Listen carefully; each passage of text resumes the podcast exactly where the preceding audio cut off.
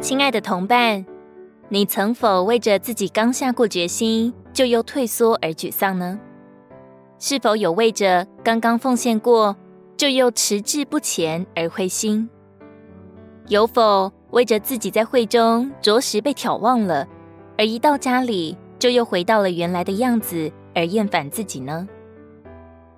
有一首很摸着人的诗歌说：“我曾否叫圣灵忧愁流荡，随便并冷落？然而我的犯罪和退后，未曾叫你厌倦过。”似乎我们的经历大都相仿，就是起起落落、冷冷热热、来来去去。尽管我们一次又一次的下决心、许心愿，多年后回头看看，似乎没有太大的长进和变化。许多的时候，我们对自己都没有忍耐和信心了。然而，我们的牧者却从来不曾厌烦我们。我们的言而无信，以及好好坏坏、走走停停、无穷的反复，都未曾叫他厌倦过，因为他爱我们。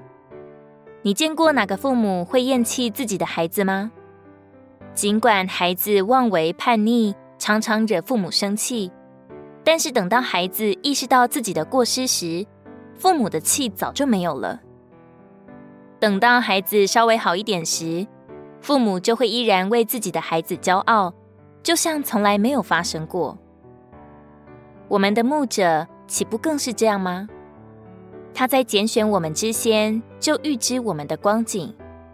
我们会跌倒，会逃避，但他还是拣选了我们。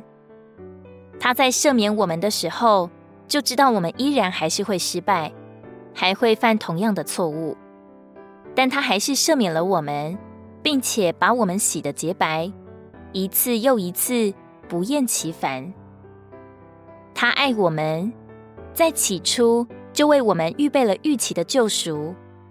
他爱我们，流出他的宝血，作为我们洗净的泉源。他爱我们到一个地步。并不嫌弃我们的硬心和顽梗，一直等着我们心转变。等我们稍微转向他，他的爱就依然将我们包围，一如当初那样的连续和包容。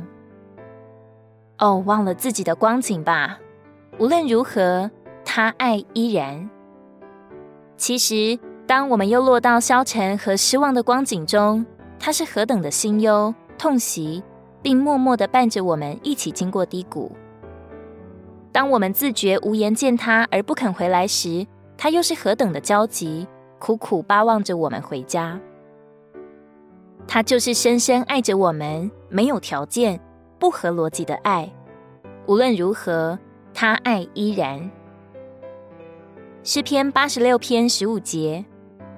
但主啊，你是有连续、有恩典的神，不轻易发怒，并有丰盛的慈爱和真实。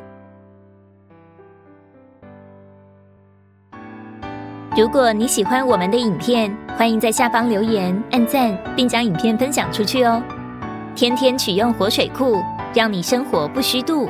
我们下次见。